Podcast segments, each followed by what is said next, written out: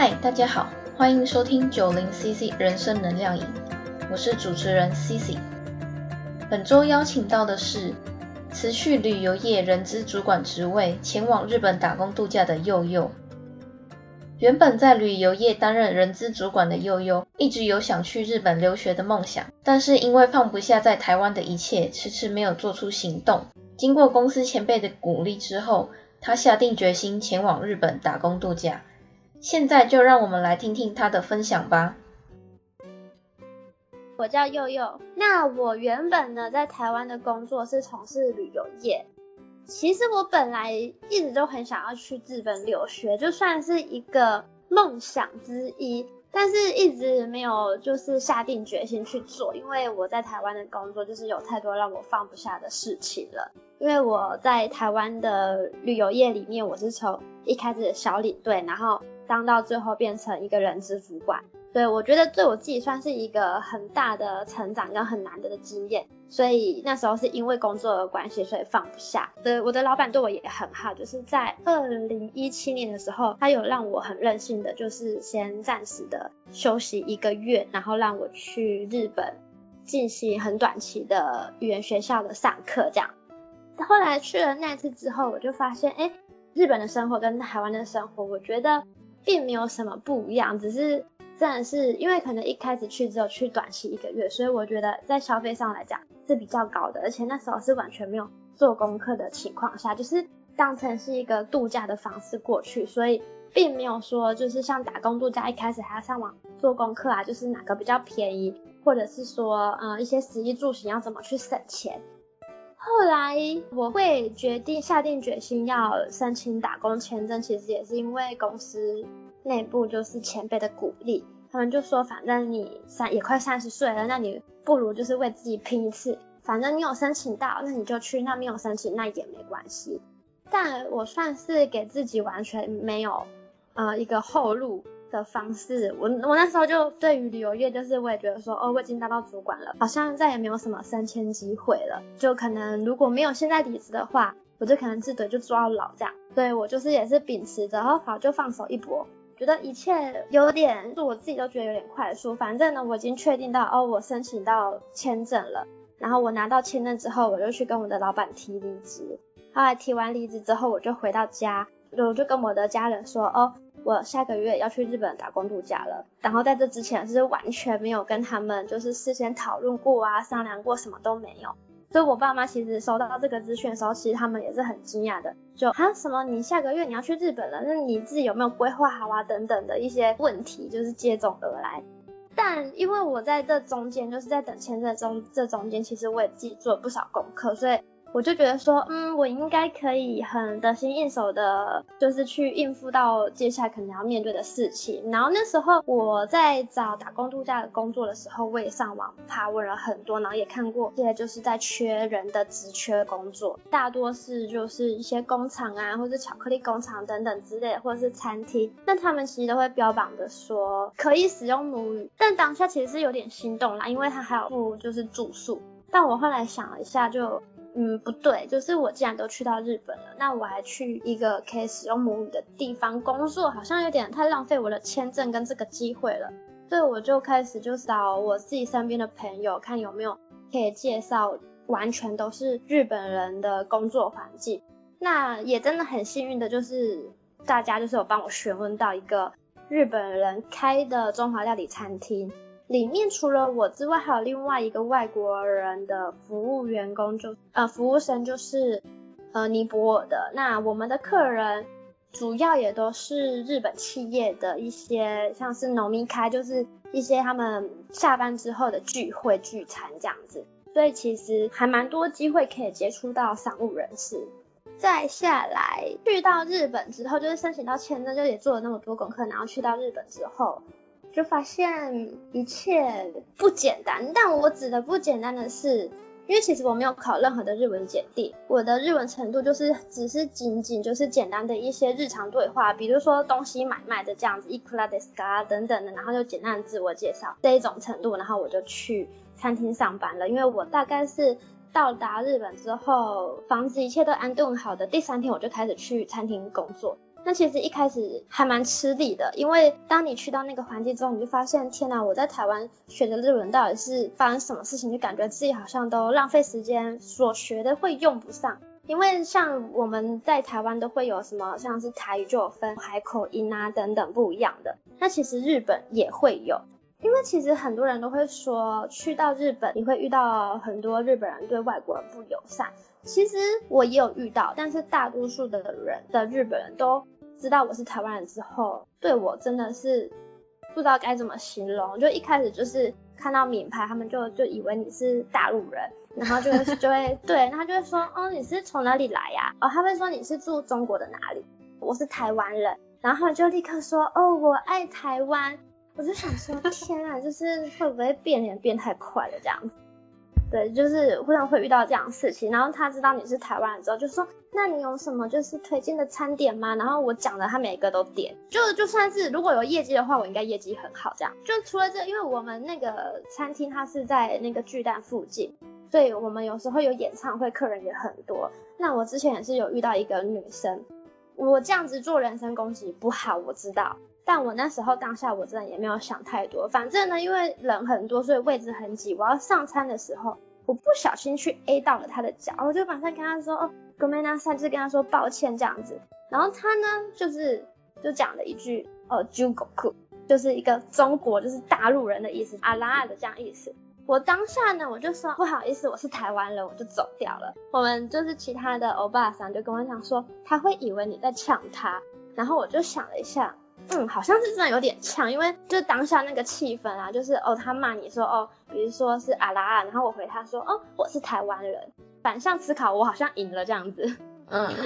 对，就是也是会有遇到这样，但我就觉得，就是我可能神经比较大条，所以我也觉得说，反正你就只是骂我是大陆啊，我对我来说我根本不痛不痒，就是台湾的脏话真的比你们脏的很多这样子。我那时候 是抱持了这样的心态，就是去面对这些事情，但因为我们就是。其实我们那间餐厅是有营业到晚上，所以也是有很多就是那些聚餐的人啊，尤其是日本人喝了酒之后，也是会有一些那种像是肢体骚扰，但他不是说摸你屁股什么的，他就是会，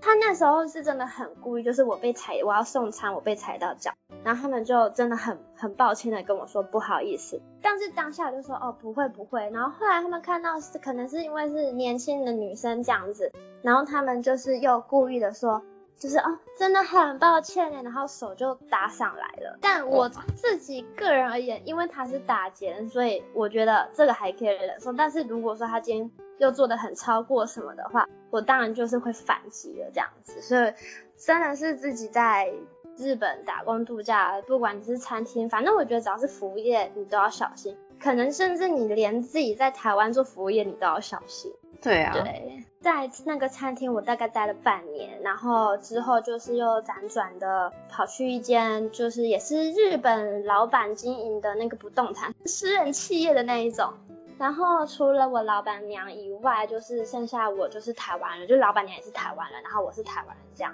后来那时候也是一个很妙的机缘。我就觉得说，哦，如果我真的未来想要在日本工作的话，那我真的需要去好好去打我日文的基础，比如说像这文法真的很烂这样，所以我就上网去，因为我就是懒，所以我就上网找了代办，我想说，哎，请代办帮我申办，结果那时候代办就回我说，嗯。你人既然都在日本了，那你就直接过去找你想要的学校，跟他们就是说你想要入学，这样就好了。怕就是会有一些文件就是漏掉，所以我才想说给你们赚这个钱，然后找代班。想说他不想要赚这个钱，那就算了。然后后来我就自己上 Facebook，然后就找就是有一些台湾人有在帮忙申请的。后来就去到了这一间不动产，那他就是有在帮忙申请签证。嗯，后来聊了聊，他就说，哎。我们就是也有在争打工，那你有没有兴趣来打工？我就说，可是我口语很不好，而且还要接听电话，我不会接听电话。就是你平常的对话可能可以，可是毕竟那是电话里面，你是要马上立即的去用到比较更专业的日文，不能说是商业，只能说更专业。我是非常的紧张，我就说，嗯，你们真的放心吗？他们就说，后来老板娘就说，你要现在反正你讲久了就会，就是那几句你听久了就懂了。所以老板娘也很心脏大颗的，然后就 让我进去打工了，这样，然后也是在那边待了半。后来我就真的觉得，嗯，我应该要再去更进修我的日文，所以打工度假结束之后，我还就是转换成观光签，然后先去试试读我即将要入学的语言学校。就这也是一个很有一个小笑话，反正就是进去的时候，我是先口试，再是笔试。那我口试的时候就是对谈都很 OK 啊，我还跟老师说啊，那我之后是上上午的课还是下午的课？老师就说你的刚刚这样帮你测试过后，你的程度应该是在中级以上吧，应该是在上午。我说哦好，那我知道了。后来去笔试之后，笔试出来是三十分，然后老师就问我说很难吗？没关系吗？我就说没关系啊，我说老师我本来文法就很差，所以我才要来上。后来，因为他们还有两个，就是会讲中文的两个，算是一个是台湾籍的主任，一个是日本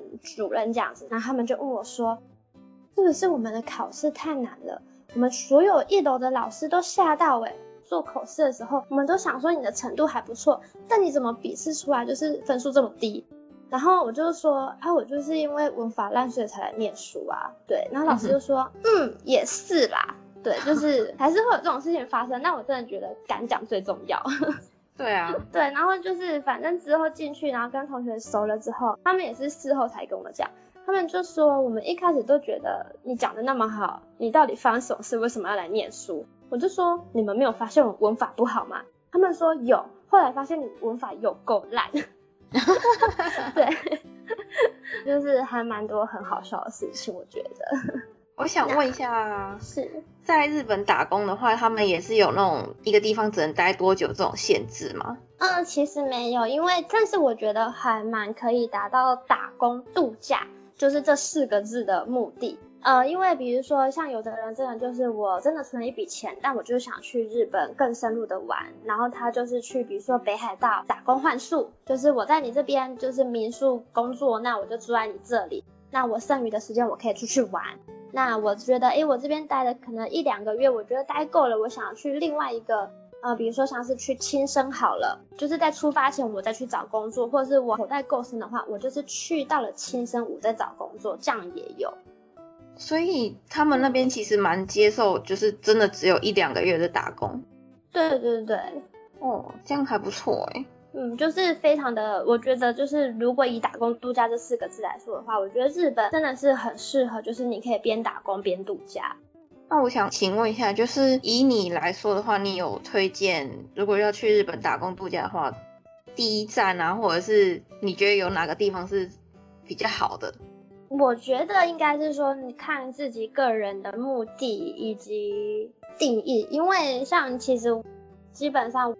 旅游的话，我大阪跟东京我都去过。我一开始其实有因为物价的原因，然后想要选择大阪，因为大阪真的其实还蛮便宜的。但我后来想了一下，我觉得可能东京还是比较适合我，而且就是我的朋友们也都是比较喜欢来东京，这是我自己考量进去的。那再就是我那时候的目的，就是我想要打工度假结束之后，可以看有没有在日本的工作机会发展这样子。还想请问，就是很多那种打工度假一年结束后的人，那他们多少的几率是可以顺利的在那边申请到工作的签证吗？我们直接以一般疫情之前来说，因为那时候日本。就是一个其实很多外国人都会想去的地方。那再来就是大陆是真的是人口数是最多的，所以他们为什么会需要讲中文的这些人力，就是因为要去服务大陆人。对大陆人，所以基本上你的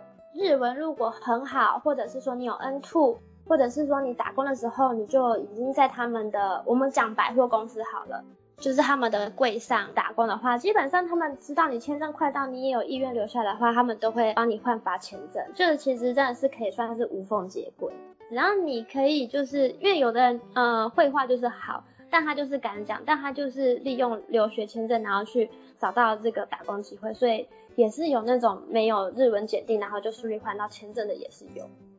那我想请问一下，办签证的这个过程是那笔钱是数目大概是多少？然后他是公司会帮忙出，还是说你要自己负担？看公司，因为像我自己身边的朋友，他有去到一间真的算是蛮，他也是比较专业性的，不是免税店，然后也不是那种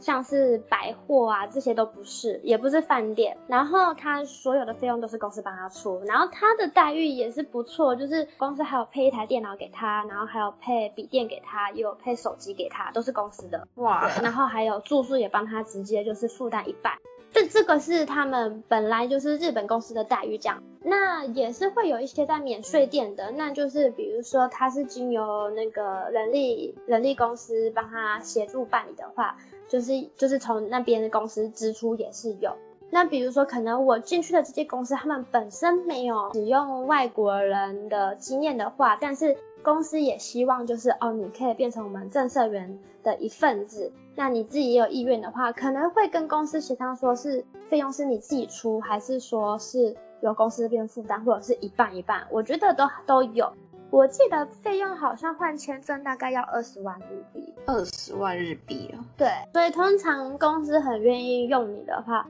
就是他真的觉得他们公司真的很需要你，然后再就是他很需要你这个人这样，嗯，所以他才肯花这一笔这一笔钱在你身上。这样子总共多久的时间呢？是二零一八八月的时候过去的，然后二零一九八月份结束。我中间还是有回来一下台湾，后来用观光签再过去三个月，对，好像算是一年三个月之后。就是比较微妙的是，我今年本来四月就要入学，然后我那时候就想说。就是会有一些牵绊在哪里，所以我就想说，哦，那我就先用观光签的方式先去，就先回到日本。那我想说，我在开学前我就再飞回来台湾，就是换签证就好。结果呢，就遇到了，就是刚好要在飞回来之前，我的机票就取消了，所以我就变成一直就是在那边滞留、滞留、滞留，然后就是又在用那个他们现在日本入管局就是比较特别的。呃，状况就是因为你机票取消没办法回去台湾，然后你提出申请证明，我们可以再帮你就是呃延长你的签证时间这样。所以我是到今年的七月中我才回来台湾，这样算一算，其实我好像也快待了一年半以上了。哎，那你这样续留的签证算是观光的签证吗？对，是观光的签证，所以就是还蛮麻烦。就不能打工，然后你还可以上课吗？学校其实有叫我去上课，因为他那个时候是四月嘛，然后学校就说没关系，你可以先就是先用观光签的身份就先上课这样。但是因为那时候疫情爆发了，所以他们学校的方式都是采用视讯。嗯，那我就觉得，因为毕竟你知道花了一笔钱，然后去到日本念书，那我会希望说，我我当初想要去念书，就是因为哦，我可以直接面对面跟老师。呃，有问题直接发问，那我还可以，就是会有一些跟同学的绘画练习，我一定要使用到日文。可是当你坐在电脑前面，你用线上上课的时候，我觉得那感觉就会不同，就会有一种想要偷懒。嗯，对，所以我那时候就其实那时候学校老师还是有让我去上，就是用视讯上课。后来我就跟老师说，老师，呃，我觉得我晚一点再入学。就是在一般正式上课，因为我觉得，如果我接下来我还是都是正式入学之后，我还是正式上课的话，我觉得这跟我一一开始期望的方式是不一样的。那我倒不如直接回台湾，我去考 N two 就好了。对我跟老师讲的还蛮直接的，老其实老师他们也蛮照顾我，就说哦好没有关系，那你就是我们有赠送什么三个月的免费课程啊，然后就让我就是一边听这样。但我只能说，人真的会懒惰。也是一样是语言的课程吗？对，就是一样，就是上课内容都一样，只是变的是改用视讯的方式。可是毕竟视讯是有限，你不可能全部人一起讲话，所以是轮流讲。然后我觉得就，嗯，没有，就是跟实际去到学校上课的感觉是不一样的。那我想要再请问一下，就是你在日本的这一年多之间，就是有没有影响你未来的规划、人生的方向什么的？因为我当初当到主管的时候会离职，就是因为我已经下定决心，我就是要去日本发展工作机会。我那时候想的是，反正大不了我如果真的在日本，我觉得累了，或是我真的能力真的不足，那我就是回来台湾，我就是等于是转换跑道，不要回旅游业这样子。后来去到日本的时候，我也是这中间一直在说真的，我也算是跌跌撞撞的一直去找说，哎，到底有什么工作我我可以去做，或是呃人家会愿意用我的。但那时候因为最多的就是饭店跟免税店跟百货，因为他们最需要就是你同时会讲中文跟日文的人才这样。但是毕竟我我就会觉得说，要要怎么形容呢？就是怎么讲？如果我真的会，我真的是希望是呃为了签证要留下来的话。我就找一个就是免税店，我就直接进去，或是饭店直接进去。但是我就觉得自己的能力应该不是只有这样，所以你会想要往更高的挑战去前进。这当中其实我也认识了不少的人脉，那他们其实都还蛮积极的给我意见，然后跟帮我找工作。只是那些工作。有一些真的还蛮不适合我的，对，就比如说像是，呃，要去当日文跟英文中间的翻译，但我我觉得这可能简单翻译是可以的，可是你毕竟英文，你澳洲来的人也会有口音，那你还会用到一些专有名词，这些我觉得都是要去学的，没有错，但是你翻的好不好也很重要，而且那时候我被找的是去做那个。建筑设计师的英文、日文翻译，我想说，我如果翻不好那个大楼怎么办？我觉得很内疚，所以我觉得。这一路以来，我的每我的应该是说，我每一次遇到瓶颈的时候，我的想法跟决定都在改变。其实我这次回来到台湾，我那时候就想说，怎么办？怎么办？回来台湾，我我到底可以做什么？我也很紧张。但是我后来隔离完之后，因为他其实隔离完之后，他还会需要你七天的那种自主观察这样子，所以就其实将近要一个月。然后那时候就很怕自己没有工作，赚不到钱。所以呢，我就赶快去找工作，我发现还蛮多，就是台湾工作机会还蛮多，只是你要做跟不做而已。对啊，所以我那时候大概一个礼拜内，一个礼拜内之后，我就去上班了。然后我就发现，你不管怎么样，你就算没有工作，你回来台湾，你还是都会有工作可以做。我后来我的想法是，那我就继续拼，就是在日本的未来的一些目标，因为我就想说，我当初都已经离职了，我放弃了五万的薪资离职。然后，如果因为一个疫情，然后我又回到台湾去做不一样的，我觉得我会愧对于自己跟我当初的那个决定。嗯，对，所以我的目标目前有了，目前有一个目标，就是是还在跟人家商谈当中，所以不太方便透露。对，好，哎，那你在日本都是做服务生工作吗？还有那个你后来讲的那个客服？嗯，那个不动产，不动产其实还蛮多华人都在不动产工作，因为其实华人的投资客其实也蛮多的，还有一些，比如说像是房屋买卖这些，其实也蛮多的。所以其实我不知道别人是怎么样，但是我自己本身需要去学习跟会的东西都很多，因为我我们老板娘就是唯一的一个可以说中文的人员之一，但是她很长就是因为其他业务的关系，所以都不在公司，变成是有时候客人来。尤其是华人客人，他们有的是签证啊，或者他们只是想要咨询的话，我必须也要去学习，有点算是什么都要学，什么都要会，什么都要做这样子，比较杂啦。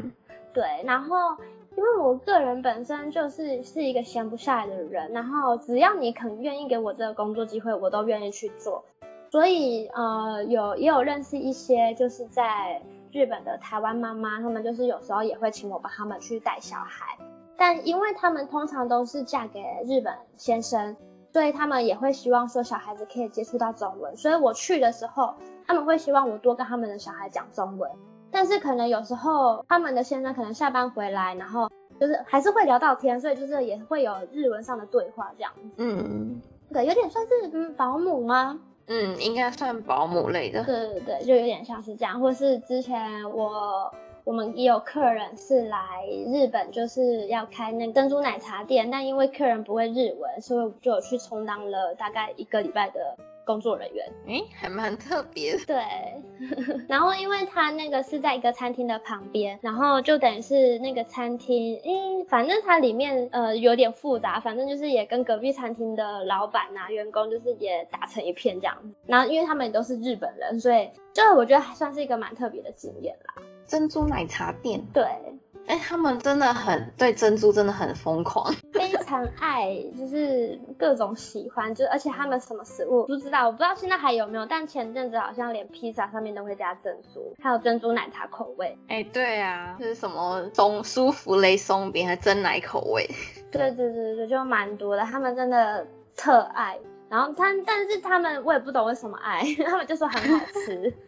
因为我是去澳洲打工度假的，但我之前其实是想去日本的，只是不知道为什么后来又变成去澳洲了。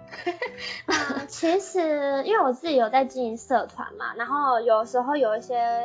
版友们也会私下跟我聊天啊，就是或者是互相交流一些资讯。但其实打工度假这一部分来说，其实真的还蛮多人是在澳洲跟日本这中间犹豫的。而且我身边的朋友，他们其实自己也是这样子的犹豫，但是他们因为没有来，嗯，他们没有来日本，是因为怕怕讲日文跟不太会。所以那个社团是你创的？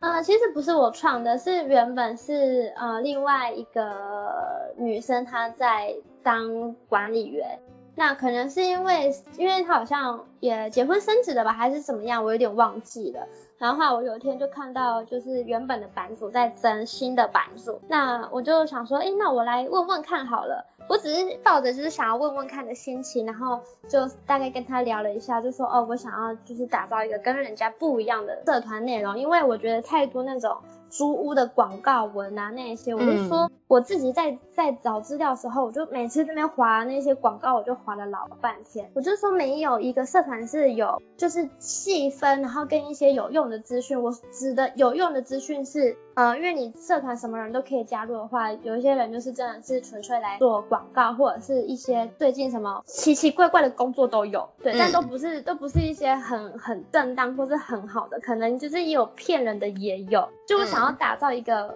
可能算是我自己梦想中的社团，就至少人家一进来就可以看到说，哦，这些工作是真的有在去招人的，然后。我可以点进来看到哦，这些租都很便宜，然后大概是多少，而不是一直看到哇，就是外国人壳啊，然后房间漂亮，房子漂亮，可是实际去到现场的时候，我要付一大笔的钱出去，因为我觉得不是每个人的条件都是那么的优渥。嗯，然后但当然，如果说大家有什么想要问的问题，可以在上面就是发文问，这当然是都是大每个社团都会做的，有些人都会在社团上面说，就是很酸。但我真的觉得这世界上的酸民已经够多了，所以我都会在下面就是很中立的去留言，然后或者是或者是直接略过。我觉得我自己算脾气好，因为我觉得一个巴掌拍不响，我略过你，你不会就是，如果你自己又来就是冒犯或者挑衅，那就是你的问题了。嗯，对对对，我是想要打造这样的社团，然后他就说，哦好，那我觉得你的 idea 蛮不错，那就决定是你的。哎，那我想要问一下，刚刚有讲到租屋的问题，就是那如果是在日本租屋的话，我知道他好像要缴蛮多，就是很多名目的钱。对，可以简单叙述一下吗？通常呢，就是如因为通常在日本，如果你要一个人住，它其实有分一个人住跟 share house，那 share house 就有点像是台湾的分租套房。那我当然相对的，比如说我这个房子是三房两厅好了。那我三个房间三个人，然后一起去 share 这个房租嘛，那这很简单。那比较困难的是，通常日本人他不是像我们台湾一个人租屋这样子，里面会有附家具，通常里面都是空的。你退房的时候，你一开始住进去长什么样子，你退房就是要长那个样子，所以你要自己去清掉家具的部分。那这个也是我自己个人觉得还蛮蛮麻烦，因为我很怕麻烦。我是这样建议啊，如果你真的已经拿到正社员的入场票的话，你再去一个人住，不然就是每一笔都是开销。比如说，好，你一开始要承租房子，那他会需要一个礼金跟一个租金。那礼金呢，是一开始我们要给房东的钱，那他都是跟那个嗯房租费。都是一样的，比如说好，我的房租费是七万日币，那我的礼金也是七万，谢谢你房东，就是把你的房子愿意让我承租这样。那租金的部分就有点像是押金，我们在退房的时候可能会，比如说确认你的墙壁啊有没有一些污渍啊，或者是有没有哪边要再整修的，那他就会从这个租金里面去扣，那扣掉之后呢，剩下的就是就会还给你，但通常啦，他们都会扣到，我听说会扣到一毛挣的也有。那我自己个人比较幸运，就是我是被扣一半，因为他那时候那个日本人来检查的时候，我就在那边很认真哦，就假装就明明都已经没有污渍了，那我就一样那边一直一直在下，就是擦地板，我还跪着擦这样子。我不知道他是不是看我认真啦，但我真的很认真在整理我的家。天哪，你说你说押金被扣一半是幸运的？对，因为人家跟我讲说你真的很幸运。我说真的吗？他说真的。如果你完全被扣光，那不就是二十一万日币就没了？对，是哦，来，你现在算到二十一万日币了，对不对？那再来就是因为呢，我承租给下一个客人，所以呢，我的钥匙也会换新的。哇，对，那钥匙就是有便宜的到贵的。那我们以贵的来算的话，我记得不含税是一万五日币。哇。对，那你还会有一些火灾保险，这是必须要的，因为他们你可能是用到的是瓦斯炉，那你可能真的是不太会开，不小心烧到的也有可能，所以我们必须保保险，那这是每个都要。那保险我记得火灾保险上是要两万日币，现在已经三万五喽。那再来还会有一些滴滴扣扣的，我也忘记是什么了，反正就很多杂志开销，然后。最后你还就是，如果你刚好遇到是台湾人，他可能会 service 给你，就是哦，我不用中介费，有可能，但通常都是要中介费。嗯，对，就这也是一笔开销。这样算下来三十几万日币，保守估计就是三十万日币。天呐，对，基本开销至少要三十万。那如果你真的找到真的是很便宜的，这个这费用都是要做出席费。那如果你真的找到真的出席费三十万以下，二十五万左右的，那通常房间应该都是还蛮小的，或者是刚好你住的很偏远，才会有比较大的房子。哎，那打工的话，你就是觉得耗时的会比较低吧？就是那个费用。对啊，就是因为有些人可能是台湾业务或是台湾的业者，然后他们就是也知道你来日本打工度假，你本身就是扣打有限嘛。所以通常不会到太贵，除非你真的是住在像是银座附近，对。但是其实整体相较起来，你住 share house 还算是便宜，因为它已经少了很多的费用，比如说像刚刚一开始说到的礼金，然后还有一些什么换钥匙啊，换钥匙可能也会有，但也不一定看各家业。然后再来一些什么中介费啊那些，嗯，中介费可能也有人是算两万，可能也有人不收的，也都有，但是至少都是。十万、十五万左右的都有哇，对，就是真的是差很多，这样压力好大。对，就是口袋不够深，真还是不要去日本啊！我就觉得我去那边真的是把我之前的钱，就是真的是都在烧，每天都在烧。先这样做个小小的新的感想的前言，就是其实我觉得有一个很重要，就是我觉得自己个人算是蛮幸运的，就是我的贵人也很多。就因为我自己身边，包含我自己的朋友，跟我可能之前学长学姐们身边朋友的经历，什么通通都有。他们其实很多人都说，自己的朋友去到日本工作之后，呃，其实最重要不是钱的问题，是精神的问，就是压力大，然后再来就是有因为工作上的压力得得到躁郁症的也有。但是我因为我没办法去评价说每个人就是自己的抗压性啊等等，我没有办法去评价，因为每个人的状况本来就不一样，而且我们毕竟都不是当事者，我们也不知道说他到底在工作上是发生什么事情。所以呢，我真的是我觉得我这样打工度假下来，我真的认为这这是先跟就是所有的听众就是先稍微小小的喊话，如果你的朋友。就是有在听，或者是你自己有在听。我希望大家都可以成为去关心你在打工度假朋友的那个人，因为像我自己朋友，他他现在还在日本，然后他本身就是有一点，他其实是我去到日本之后，他才跟我讲说他有轻微的忧郁症，然后一一赖跟我说，诶，你在忙吗？可以聊天吗？我都会立刻就是回拨电话给他，就算我在忙的话，我也会跟他说，哦，我等一下一定会打电话给你。因为第一个我不放心他，就是发生任何的朋友都会很紧张、很担心。然后再我觉得自己一个人在异地，就是生活已经很辛苦了。然后如果连一个可以倾听的朋友都没有的话，我真的觉得是有点蛮失落、落寞，也不能说自己可怜，我我会觉得蛮心疼的。所以后来我自己就是。这样的经历下来的话，我真的觉得朋友真的还蛮重要。但我自己是没有这个问题，因为我觉得我适应能力超级好。然后再就是我在这段住在日本的这段时间，就是很多人也说，哦，日本人都是很很很冷淡呐，然后他们表面跟实际上说的跟做的都不一样。可是其实我后来发现，跟我最好的、最懂我的是我的日本朋友。我真的觉得就是每一个人状况都不一样，那可能我遇到日本人是少数。我直接再举一个简单的例子好了，人家都说日本人很会夸奖人，很会讲表面的话，但我的日本朋友真的不是这样。嗯，我上个礼拜我自己画了我朋友的自画像给他，我就说你看我把你画的很好看吧。他就说哇，你画画越来越厉害了。我就说嗯，你是什么意思？你意思是说我之前画画画的很烂喽？他就说对呀。我就想说 你怎么好意思，就是直接这样跟我讲，你都不怕我玻璃心碎吗？但我自己心是蛮强的啦。但我想说，如果是换做别人，应该会觉得就是就是直接翻脸什么，到底在说什么这样之类的。对，但 但我要说的是，呃，因为我自己一直秉持着说，你怎么对别人，别人同样的也会怎么样的对你。然后我自己先说，我跟我日本朋友相处的状况是，我都直接跟他们说，因为我是外国人，然后你们可以就是可以，不可以就是不可以。我说你跟我讲一些有些含糊不清的字，我不懂到底是可以不可以，所以你们要干嘛，直接告诉我。同样的，我觉得我的朋友也被我训练的心脏很强，他们跟我说可以吗？我就说哦可以，就是 OK，不可以我就是不可以。但他们一开始都会吓到，后来我发现我把我的日本朋友有点台湾化了，他他们要干嘛也会直接跟我说，哦，你这样是不可以的，我就会想，嗯，你怎么可以直接这样说我？我知道他们他们讲话都比较中庸一点。对，但是后来就后来发现我的朋友，就我的日本朋友也改变了，我就觉得有点开心，但就是还会觉得说。你怎么敢这样对我？就还是会有这种心情在，对，所以我觉得这两个自己的正向观念真的是很重要。那再来就是，因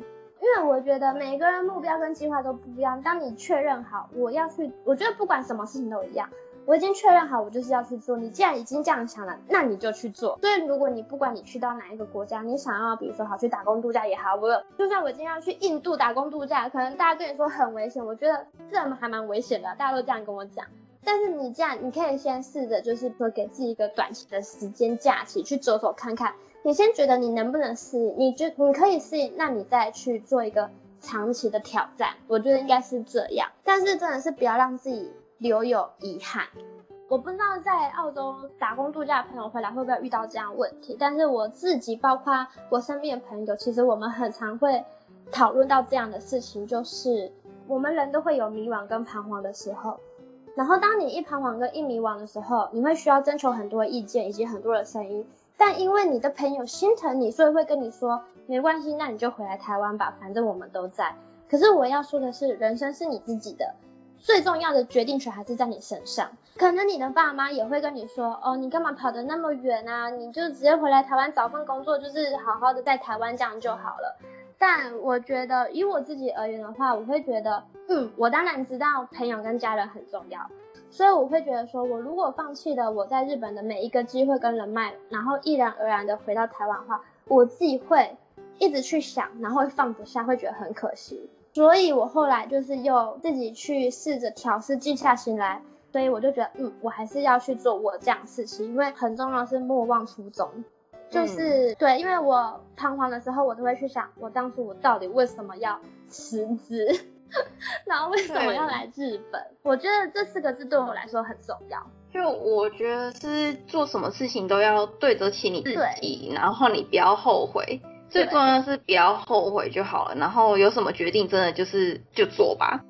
对，就是你不要一直受着旁人的影响，像比如说我们以前都会说，哦，爸妈都是为你好，就我们真的知道你是为我好。可是当你渐渐的，你越想要去得到一个，或是去挑战一个的时候，我觉得人的基因都是会有叛逆因子的存在，我就是那一个啦。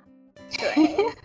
所以我觉得我也是，所以我我相信你应该也懂那种心境。所以当你决定好，你做好，你要这样做，你就是这样，就是去做。但朋友就会旁边跟你讲一些，你你千万就是就是拿只耳朵听进去，然后另外一只耳朵就是让他出去就好。对，就是你真的不要太去把那些话放在心上。就是因为我跟我另外一个去荷兰念硕士的朋友讲，我就说。我现在在日本，我觉得虽然说我的朋友没办法天天陪我，没办法像在台湾生活，就是大家约了就走，没有错。可是至少我知道他们都在台湾，他们在台湾一切都好。当我觉得我难过、我开心、我想要找他们的时候，他们都会理我。我觉得这样就很棒了。嗯，对我还可以再分享一个小故事吗？